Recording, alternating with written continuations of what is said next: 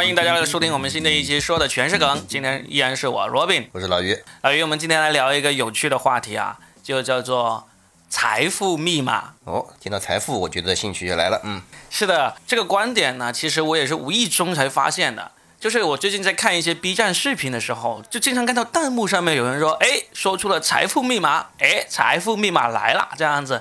我就当时挺好奇，我说这又是年轻人的一个什么新的说法？这个我还真是从来没有听说过呀，我都没注意到，可能有人提到过，但是当时可能也是忽略了。我当时我就觉得很好奇嘛，我基本上都是这种好奇宝宝，看到啥我都想去搜索一下，然后呢我就去搜索，结果我就在那个喜马拉雅上面在听音频，我就在上面搜索那个财富密码。出来的全都是教你怎么真正投资的，投资理财的财富密码，我就觉得没理由啊，没理由就说这个，然后后来就真的是认真的搜索一下，我现在才知道，是因为在网上现在有一帮外国人，就有一种类的外国人，他们在生中国生活，他们会说呃还算不错的那个中文，他们呢就开始做这种视频 up 主。专门来拍就是赞美中国、夸赞中国，特别是拿中国跟自己的国家相比，说这个自己国家怎样怎样比不上中国这一类型的那个视频。这样的视频我印象当中还是挺多的，各个国家都有。其实，嗯，其中最著名的一个人是俄罗斯的，叫做弗拉夫。弗拉夫，俄罗斯人不应该叫什么什么司机吗？弗拉夫斯基可能，哎，你别说这个，就算他本来叫什么很长一串的那个司机，他估计也会让他更像中国的名字，是不是？他最主要是要起一个朗朗上口的名字。嗯，这个也是一个财富密码，你知道吗？一定要有一个好记、好传播的名字，不然的话红不起来的。嗯。这个弗劳夫，我去看了一下的视频，他基本上都是这样子，他会在中国，例如吃火锅呀，或者说一些就是老外来中国会觉得很意外的一些东西，他都会去尝试。吃火锅，还有吃内脏、吃什么鸡爪呀，这些其实普通老外他要是刚刚来到中国，看到这些东西都会觉得很害怕的嘛。哎，但是他就专门来挑这种，有一吃火锅，他说哇，这个火锅可好吃啦，太棒了，中国人真是聪明啊，能够这样做出这么美味的东西。都是这一类型，我刚才说的不算夸张，他比我说的还要夸张，要夸张的多，是不是？但你自己都感觉作为这个这个炎黄子孙的这种荣誉感油然而生。刚开始看的时候会有那么一点点，你知道吗？还 真的会有那么一点点。后来你看多了，你就觉得我的天哪，那就是故意在这样弄嘛，因为。后来这个弗拉夫就很快被人扒出了他过往的历史，嗯，就是他以原来在中国的时候，一直很早就已经想要做网红了啊，他也拍过很多这种各种各样的那个视频，之前还是挺正常的一个人，拍的视频呢也是看得出来很努力想红的，但是呢都红不起来，那偶然他就发现，哎，原来拍这种赞美中国的视频呢是可以的，啊，就。就一发不可收拾，就全都拍这种，然后马上就这个成为了这个，呃，赞美中国的老外的代表人物。那也算是，他也算是抓住了这个时代的痛点啊。我们正好是处在这样一个。复兴的这样一个潮流当中，对吧？看到了就是我们的国家，我们的国家的文化折服了某些老外，其实看起来还确实很爽的啊。最主要是现在年轻人的那个思考方式跟以前不太一样了。其实也不是不一样，而是现在越来越多的人能够用上这个智能手机啊、移动客户端啊、上网去看短视频啊，嗯，是因为它这波风口。就如果是在十年前就有这样的这么一个移动网络的话，其实它也能够起来。因为这种其实喜欢老外来赞美我们国家地大物博啊、物产丰美这种事情，其实我觉得是自古以来的我们的一个心态。那那没办法，这个这个是我们我们以前是天朝上国，对吧？这已经习惯了，其实是 不赞美我们这个才奇怪呢哦。对啊，对啊，对啊，所以。你你知道现在这样子来说出这种财富密码的外国人不是越来越多嘛？就很多人都这样做，其实也分出了几个流派。哦，这还有流派了，已经是有已经有流派了。就是我先说这个赤裸裸的赞美的这个流派啊，就已经很多，就完全不拐弯的，对吧？直接上来就赞美了，夸夸群是不是？完全不拐弯，他就算在中国摔了一跤，他也会说中国的土地摔起来那么舒服，几乎是可以去到这个地步。这种是最原始和最直给的啊，那简单粗暴的别，对吧？对，但是这种呢会收割到最多人啊，对，因为现在你看我们做喜剧也要求只给的简单粗暴，就是对吧？这大家不用拐弯的，直接上来就给你爽点哈。嗯嗯，没错没错，一番记叫做。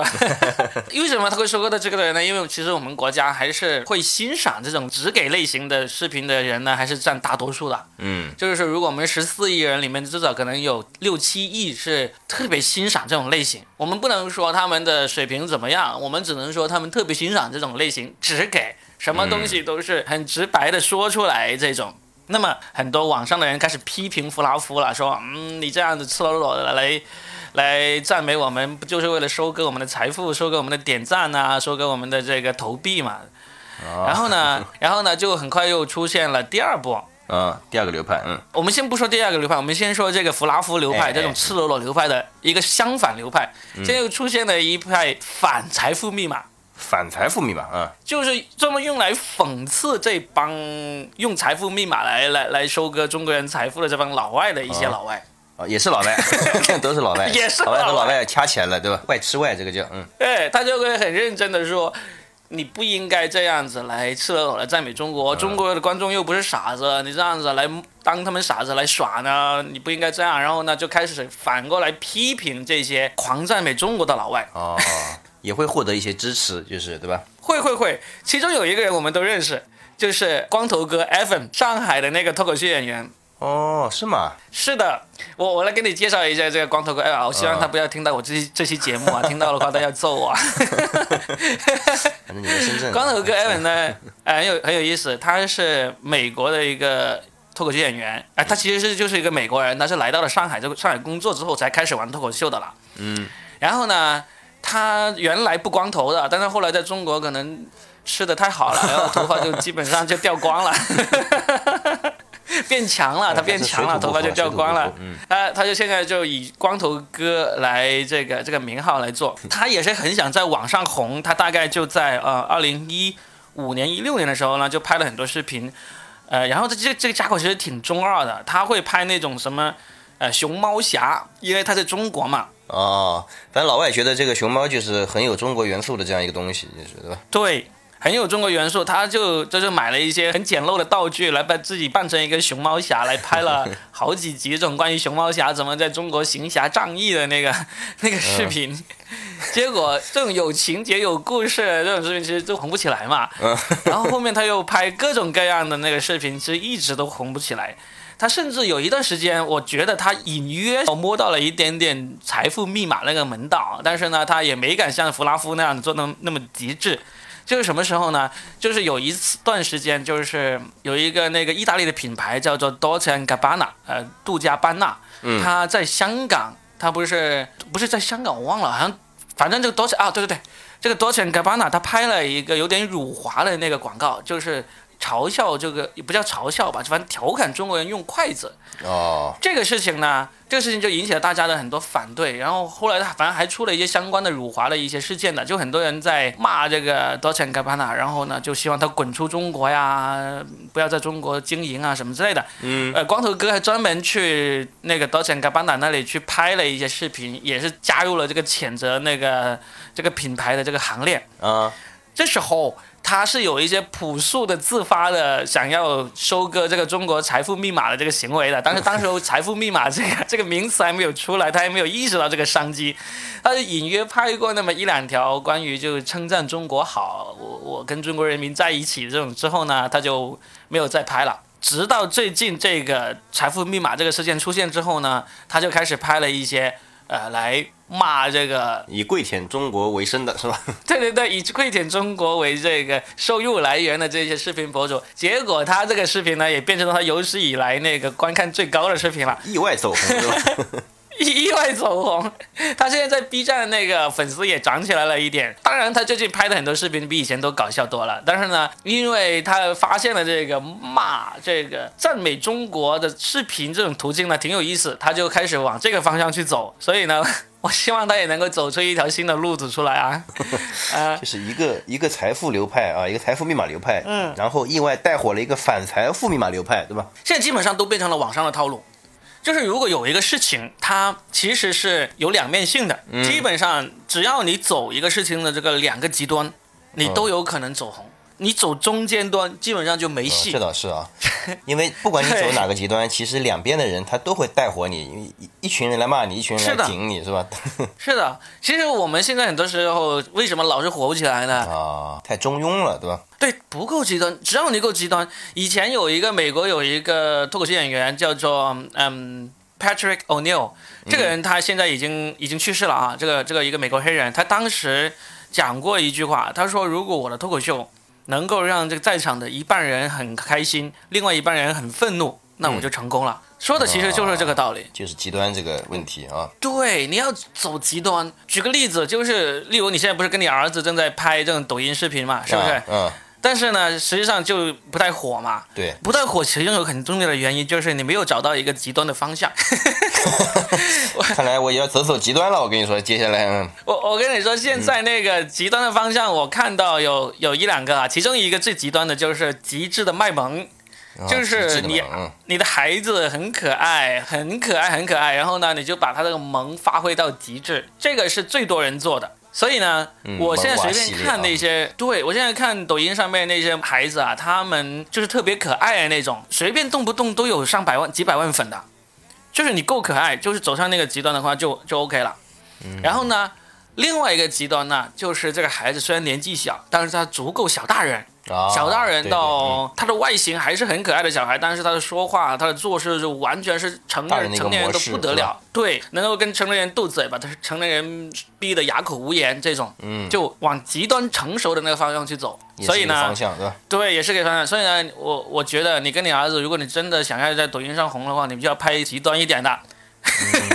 例如，你不是老是跟你儿子拍那种表演互相打的那种嘛，对不对？嗯，你可以表演极端一点的，就是每次让他把你揍的半死，或者你把他揍的半死，不是他把你揍的半死不够极端，你把他揍的半死，你通过化妆来把他表演揍的半死。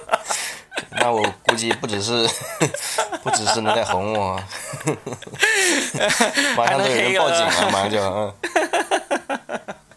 但是我跟你说，如果你最后能够证明这些都是化妆出来的，嗯那就没事。我就在最后声明一句嘛，对吧？本视频拍摄过程当中没有伤害到任何小孩子，对吧？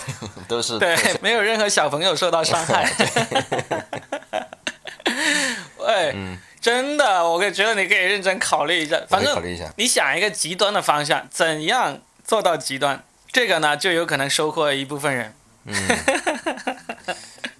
馊主意啊！我认真考虑一下。嗯，啊好，来，我们说回这个财富密码这个事情。嗯对，哎，其实也是财富密码了，就是抖音上打小孩也是财富密码。当年，我现在我现在想起来，你知道尹教授当年是怎么完成这个原始积累的吗？啊，他也是对不对？触到了财富密码，是不是？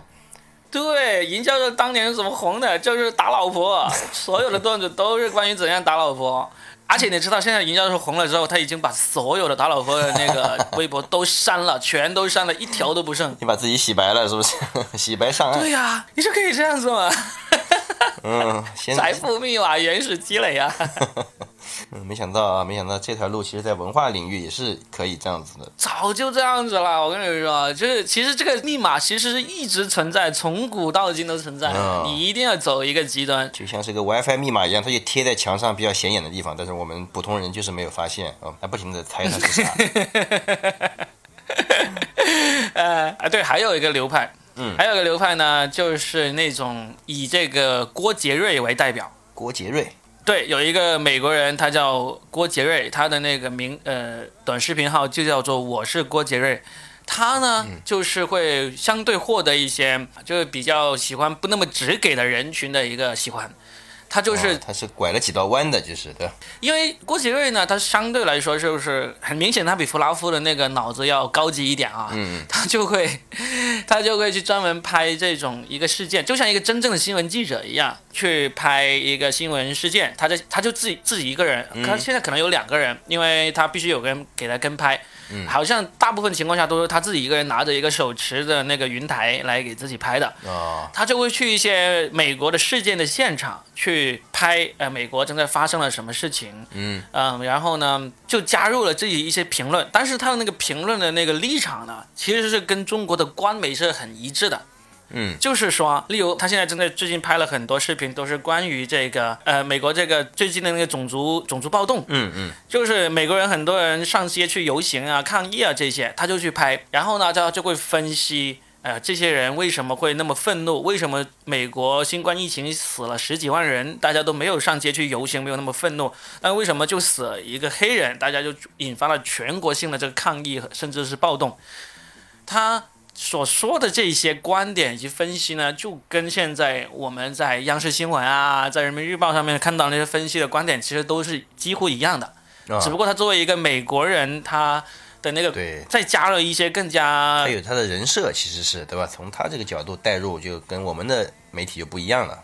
对，但是他虽然跟我们的媒体不一样，但是他的那个导向调性是一样的，嗯，所以呢，他就会特别受到这个官媒的表扬。他现在已经被人民日报转发了视频，转发了好几次了，大家都已经戏称为他为这个人民日报美国特派记者。那我突然想起来，之前艾杰西其实也是通过就是把这个疫情在美国放了一放之后火起来的啊。艾杰西这个呢，有很多人也就是说说他是那个财富密码，就把它归为那个弗拉夫的那个那个那一类型嘛。就是的，对，只给流派。但是你偶然有那么一条，不是那么多的话，还不至于被大家真正的打上这个标签。嗯但是像弗拉夫这种专门拍的，就会打上这个标签了。嗯，然后这个郭杰瑞呢，他就他的标签就更高级一点，就是大家不会用财富密码来形容他，但是呢会把他形容为这个就是官方派这个美国特派记者，这个显然是一层金光，已经很显然的镀在了身上。就就大唐大唐驻这个西域特使这种感觉是吗？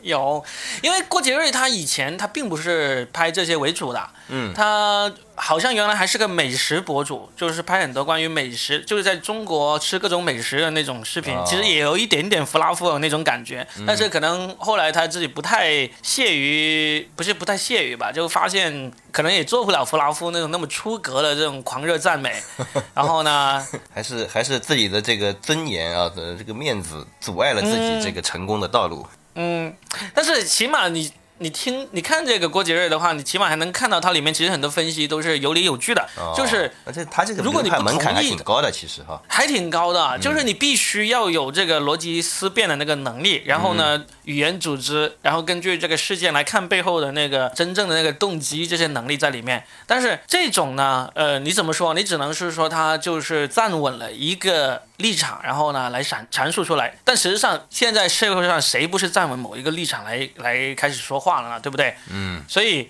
我觉得他这个也无可厚非，而且他确实拿到了一手现场的那个资料。啊，对，而且他也在人在美国是吧？对，人在美国啊，谢邀啊，刚刚下飞机。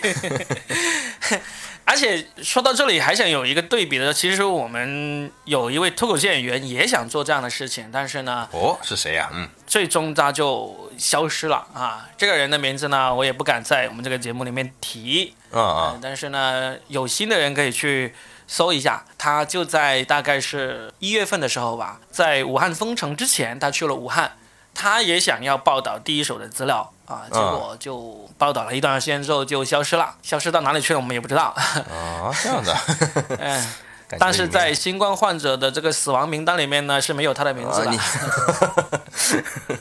还已经排除过了是吧？嗯嗯，哎，已经排除过了，就是我们都知道他还活着，但是他就消失了，所以呢，也是这样说，就是郭杰瑞呢是走了跟他另外一个极端的路，就是郭杰瑞呢是走向了一个，他是走向了美国，他没有走去武汉，嗯，所以这个就是郭杰瑞做的跟他不一样的地方，所以郭杰瑞就成为了这个官方代表，而呃那一位去武汉的自媒体，他不是记者啊，嗯自媒体呢他就成为了一个暂时还没有办法 搜索到的那个名字。说明他可能是走错了方向啊，当时。至少在我们国家，它算是走错了方向嘛，嗯，对不对？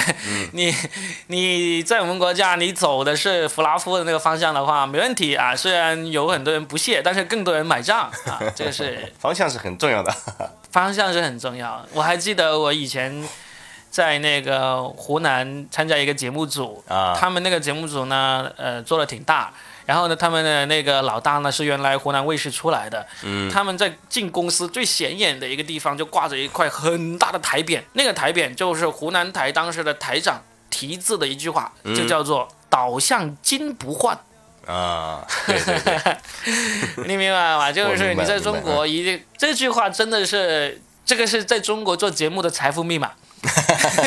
对，这是另外一种一条财富密码啊。对，这个密码是根本。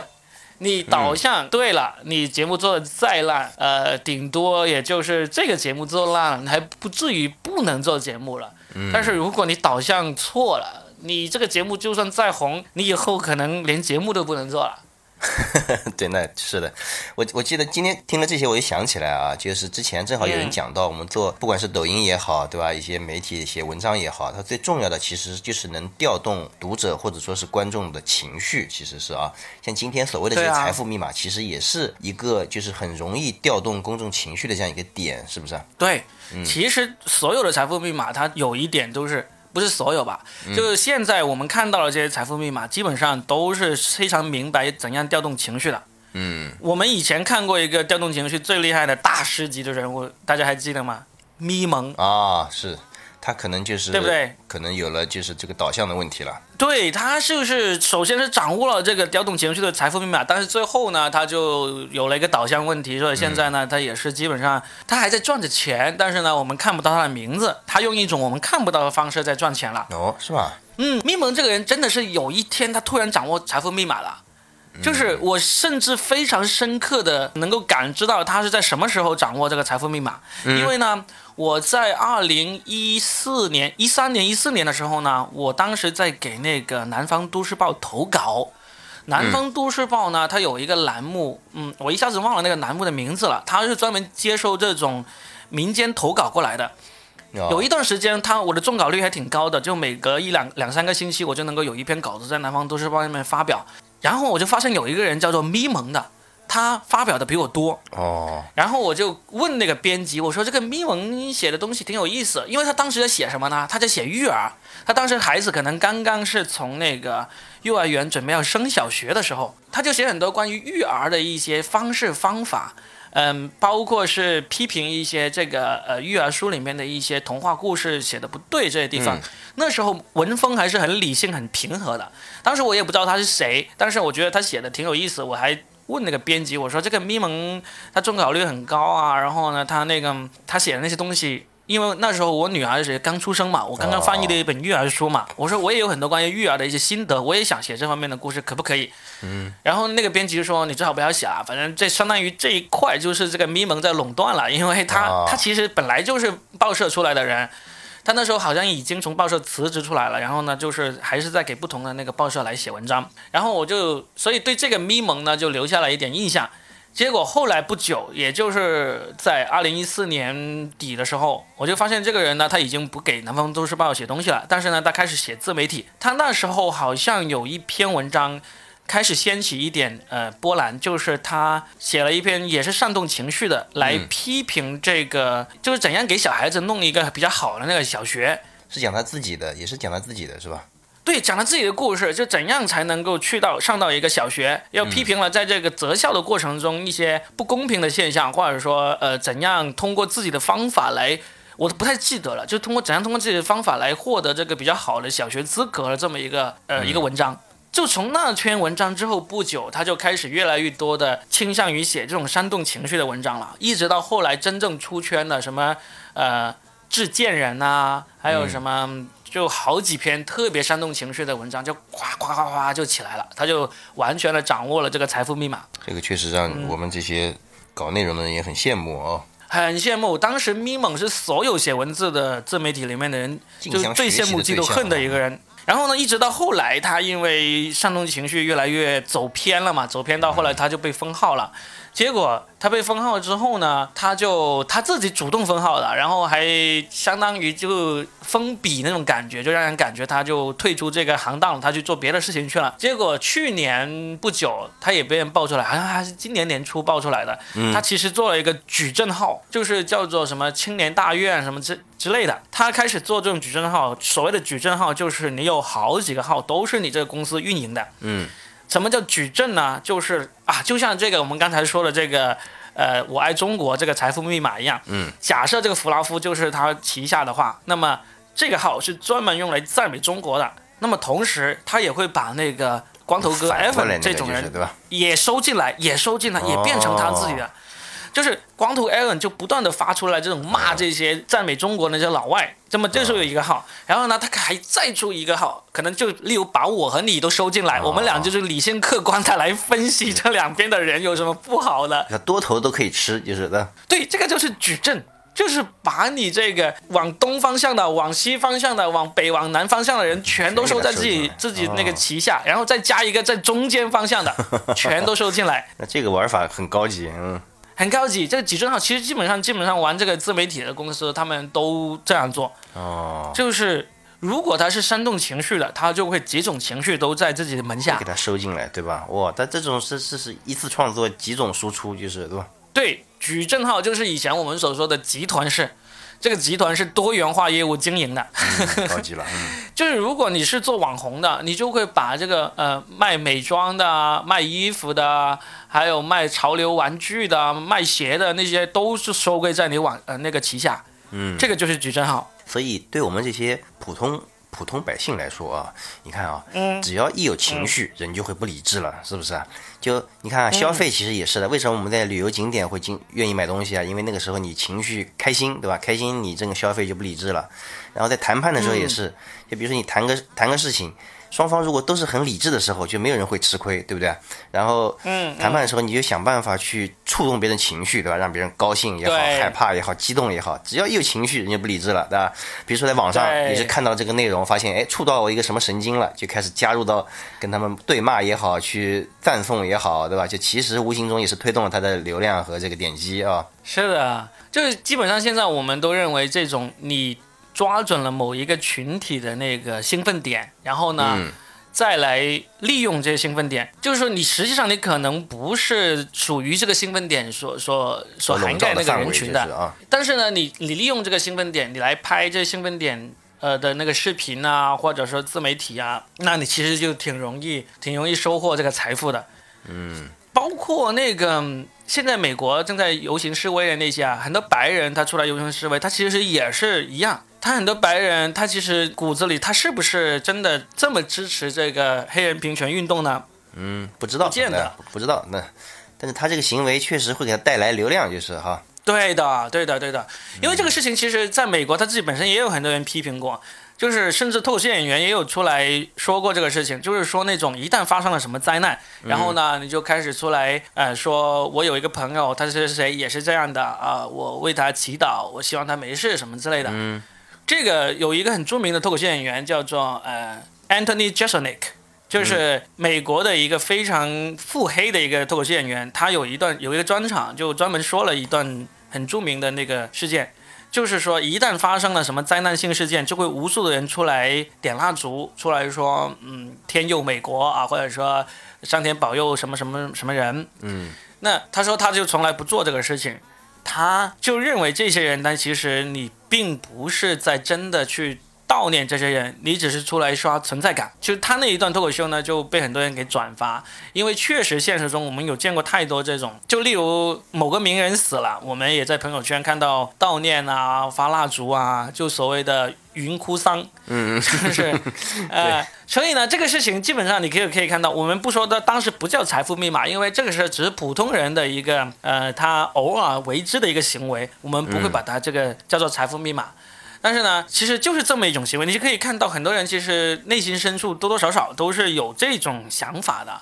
就是我看到一个人。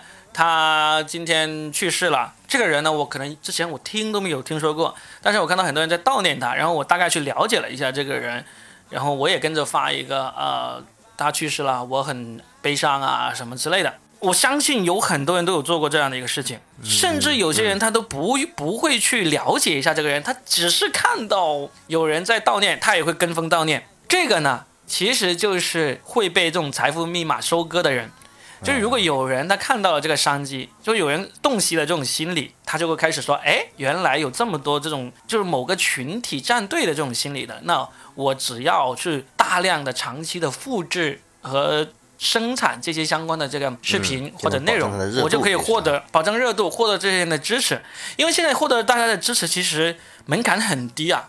就像我们看抖音一样，我们看到这个人喜欢，我就送他两个音浪，才多少钱啊？一个音浪一毛钱，对不对？差不多，反正十五块钱，一块钱十五个，好像是的。一块钱十个，我记得，反正不记得，反正哦一个音浪就是那么几分钱，一毛钱这样子，一毛钱几分钱对于大家来说不是钱啊，对不对？所以我就算送出几百个音浪，音浪那其实那个钱也去不了多少，包括我在 B 站上面投币啊什么之类的。但是因为现在使用这个网络的人特别特别特别多了，是的，嗯，所以呢，你一旦稍微触动了一下，让这些人稍微觉得认同一下，我就送你一个币，就送你一个音量，没有多少钱啊，但是积少成多，架不住这个量大啊。架不住这个量大呀，所以这就，这个就有点类似以前我们小时候经常想过的一个幻想。就是这全世界有几十亿人，每个人给我一块钱，我就变成富翁了，对不对？对对你来说，你给我一块钱，你有什么损失嘛？对不对所对以？这个事情其实已经在被互联网慢慢的在实现了，就是啊，已经实现了，嗯，就是你相当于在互联网上，你去用这种财富密码的方式来讨好一部分人呢，你就有点相当于一个有、有才艺的这个网络行乞。现在其实有人非常没有技术含量的那个呃网络行乞也能够得到钱的，他就是。做一个页面，就是说我很可怜，我就或者说我很想要干嘛，你给我点钱吧，然后就下面放一个那个付款的那个按钮或者一个收款二维码，嗯，就真的能够收到钱的。因为很多时候，你甚至是纯粹抱着，哎，我就看看是不是真的有钱，我就 做一个社会实验的方式的。对我为了看到他能够得到多少钱呢，我可能就会真的就给他捐献一块钱，看一看他究究竟得到了多少钱。啊，因为有时候我是要捐了钱，我才能看到有多少人给他打了赏。真的，呃，一看，哇靠，已经有几十万人给他对捐过钱了，这样子你这时候你就会心里不平衡，你觉得凭什么？但是是啊，你自己也有一份子啊，你自己也贡献了一块钱啊。对。呃，所以现在网络时代的话，这个财富密码是很多的。那你说，作为我们这样的普通人啊，他到底是应该就是说是去学会是利用这些财富密码给自己创造财富啊，还是说是知道了这个道理之后就应该避免被这个财富密码收割也好啊，或者说是去支持这样的一个行为也好，对吧？我们到底应该是拥有什么态度会比较好哈？取决于你自己怎么想。就是说，如果你很想很想赚钱，你就觉得不管是什么方式，只要赚到钱就好，那你就应该去利用财富密码，对不对？嗯，就是反正你就想赚钱了啊，让你表演这个吃大便能够赚到钱，你也愿意的。那那那就是用这种财富密码比这个吃大便要好多了，对不对？是，听起来都好很多，毕竟对，所以这个是第一个。然后呢，第二个就是我们了解了这个财富密码，避免自己被财富密码收割呢，也是一种方式。嗯，但是呢，了解完了之后依然会被财富密码收割呢，也是一种方式。就像我们前两期，我们前两期不是说了关于这怎样关掉这个微信给你推送广告的那个、对那个方式嘛，对不对？很复杂，我至少要花个几分钟的时间才能关掉。但是也有很多人他在我们下面留言，或者说在我朋友圈那里留言，他说我按照你的方法已经找到怎么关闭这个按钮了，但是呢，我就不关，我就留着想要看看他会给我推什么广告。这种就是我们刚才所说的，你洞悉了财富密码，但是呢，你自己不去做，但是你也依然觉得，嗯我就被你收割一下，我也没所谓啊。因为其实对于很多人来说，不是对于很多人，几乎对于所有人来说，嗯这个都没什么损失，对不对？没有什么，其实没有什么付出真正的成本，对吧？没有什么真金白银的成本，嗯，我就是给那个几毛钱、一块钱的那个那个打赏或者那个投币，或者只是给了一个注意力，对吧？只是给了一个注意力或者精力的这个关注哈。对我甚至都不用打赏，就是花了一点时间而已，是吧？对啊，所以呢这个不放在这儿，也会放到其他地方去啊。反正我就选择放在这儿了。是的，是的，我觉得我就有一点点是像这种心态，我会很努力的去洞悉任何的包含了财富密码的东西，但是呢，我也不会刻意的去不给钱，或者说就是会被他收割，然后给钱。我给不给钱是因为我确实我觉得这个这个东西内容可能触动到你了哈。要么是他触动了我，第二个呢，他没有太触动我，但是我发现他为了做这个财富密码，他做的很精良、很漂亮、很花心思。我出于这个赞赏这个做创作者的创意这个目的，我也会给他打赏，就不管是真正的打赏还是投币还是点赞，我都会不利于去做。这我算是其中的，但是像我这种做法的人应该也有不少。嗯，如果是这样说的话，我现在我现在感觉啊，其实所有的内容产品，它到最后其实都是为了去唤起人的情绪，对吧？哪怕是一部很好的电影，它不也就是为了让人产生一个很好的情绪体验啊？那从这个角度来说，其实不管是财富密码的，呃，是财富密码也好，还是不是财富密码也好，纯粹是创作也好，它其实也确实是付出了很多的这个必要劳动时间啊，来让大家获得一个起伏的情绪体验，是吧？所以说，如果自己确实被触动到了，那其实。好像也应该给他一些相应的回报哈。就是如果是真的被触动到了，例如像电影啊这种这种真正花了很多心思去制作的那种作品的话，那个当然是没问题的。嗯。但现在我们还是多少抱着一种批评的态度来谈这个财富密码呢？是因为很多很多制作这种财富密码的人，他们是会放大一些不是事物本质的细节。哦，就是就是，例如有一个呃财富密码呢，是类型是怎么样呢？就是例如印度，我们说到印度都会很多时候都会想起脏乱差呀，对对，什么恒河水脏也喝呀这种，对吧？就有人就专门去拍这些，甚至是印度自己的人，他们专门去拍这些，然后呢放到网上去给那个外国人来看，来看他的这个细节。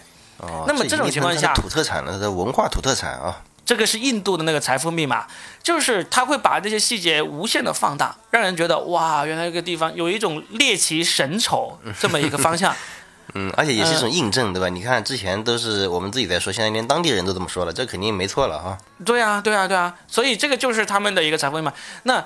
包括这个印度，就是你对印度的这个不堪的一面那么仔细的放大，其实你不能说它错，因为它拍出来它就是是实实在在的在这里。但是你硬要把它放大的话，那那你只能说你是刻意去挑起这方面的情绪来收割这个财富了，嗯，对吧？但是呢，在我看来，就是他给人类的这个认知方面的那个贡献呢，其实是很小误导的。啊，是误导，真的是误导。我也在担心这个事情，就是说，等于说啊，现在不管是这个是自媒体还是怎么的，因为现在自媒体的数量也很多啊，它慢慢的会变成，就是说你想看什么，我就给你看什么，对吧？那其实它已经，嗯，已经不是这么客观了啊。所以说，最后大家的这个对世界的认知，真的就变成了以前说的，对吧？我眼里这个世界是什么样的，这个世界就真的变成什么样子。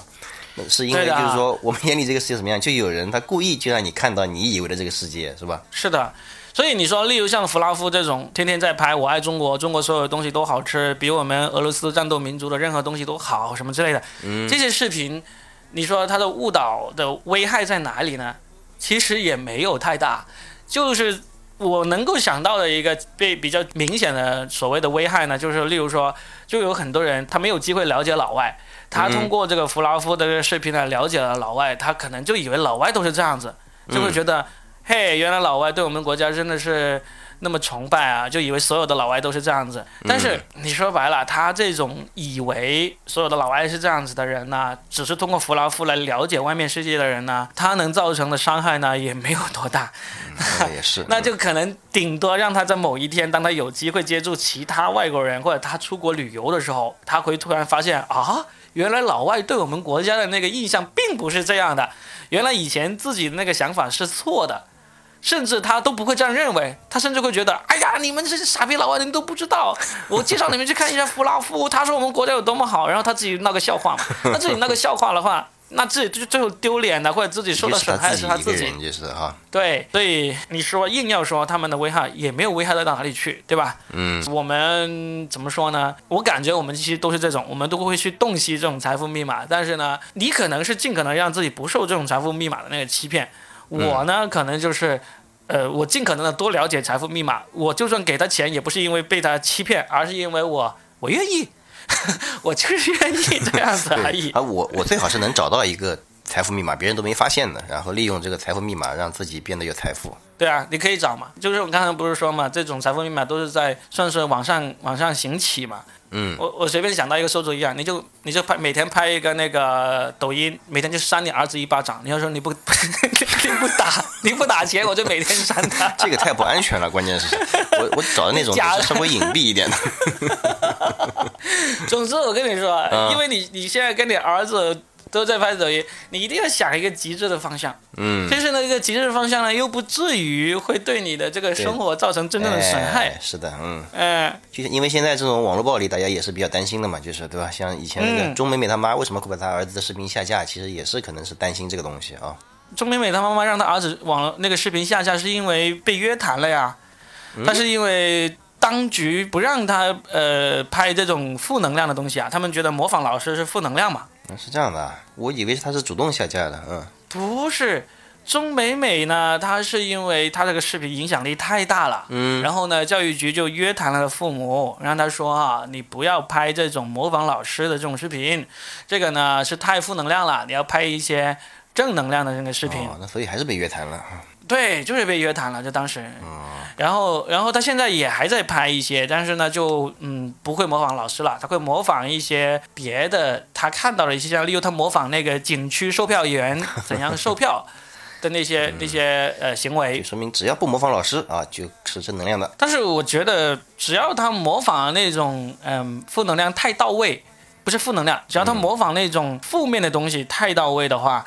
他依然会是被有关部门盯上的，对吧？这次上次是教育局，这次可能是什么物价局，是不是都有可能？反正对啊，因为你知道我们做喜剧最最清楚了嘛，喜剧就是很多时候就是讽刺，讽刺是喜剧非常重要的力量嘛。那你现在我们看到还有哪些喜剧是在讽刺的，对吧？嗯，这倒是。基本上你看不到在那个主流公开媒体上面，你还有讽刺类型的喜剧存在了。嗯，你想要让那些呃理性看待这个事物的人的那个财富密码呢？这扇门基本上已经关上了，因为我觉得能够理性的看待讽刺和批评的那些那些都是一种相对思考比较理性的人群被煽动起来。对，所以呢，现在的财富密码你只能去往那些情绪方面。你其实其实情绪就是几个方面，第一个你能够让大家特别高兴的，肯定能够收收获到这个财富，对吧？嗯，你。特别能够让人愤怒的也一定可以，嗯，是吧？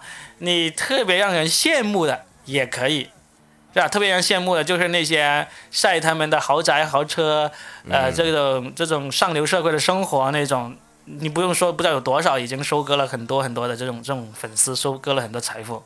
还有你让人感觉心情特别的愉快的啊，例如这个萌啊、可爱啊那一方面。美丽啊那一方面是吧？这些都一样的。你真的要做的话，你就往这几个方面列一张情绪表啊，然后看看我的内容可以靠到哪个情绪上面去。对你往这方面去做。如果像我们这个播客这样子，我们老是在分析啊，老是在客观的去看待事物啊，我们就死了这个心嘛。我们就一直这样子不温不火，一直的就为我们。你看我们这个播客可能有有呃四万的人，三万多四万的人订阅，但是每次评论都是那几个人，都是那么几十条评论，就仅此而已。我们是不是也应该走走什么？极端的路线了哈，我们我们征集一下话题吧，就是看看各位有什么极端的话题可以让我们谈一下，我们来试试看能不能通过谈这个极端的话题，用这个极端的论调来增加一下这个收听、订阅还有这个评论。嗯，我觉得有可能啊，就其实我们找一个命题，然后直接朝一个极端的点死了说，说不定也行。好啊，好啊，来来，我们开始想，现在看看现在能不能想一个出来。那比如说就是小孩儿，对吧？是不是应该让小孩儿嗯拍抖音去赚钱，对吧？这个感觉不太好煽动的起来啊！这个你本身就已经很多人在让小孩在拍抖音了，你自己都让小孩是不是让小孩辍学去拍抖音赚钱？哎，这个就会极端一点了，是不是极端了？对吧？有点极端了啊！这个就有点像以前那种什么把小孩拐卖了，对吧？拿拿拿上他们去去街上去骗钱一样，就把他的腿打断，让他在广场上面去写毛笔字。哎呀，好了好了，我们都是，我觉得咱俩都不是混这一口饭吃的人，干不出来，应该干不出来。或者这样子，你要不你把你孩子来，我帮你打断，这样子，易易子而而打的。哎呀，好吧好吧，我们再想一想，这我们能够赚的财富密码吧。嗯，就不要在这里瞎逼逼了。好，那我们这期就聊到这里哈。嗯，好，下期见，拜拜。对了，喜马拉雅的中国有播客大赛现在已经进行到第三阶段了，我们这个专辑的排名不容乐观，记得去给我们投票哦。在喜马拉雅搜索“中国有播客”，然后往下拉一点，能够找到一个人气播客排行榜，就能够看到我们这个说的全是梗的专辑啦。感谢各位的投票，谢谢啦。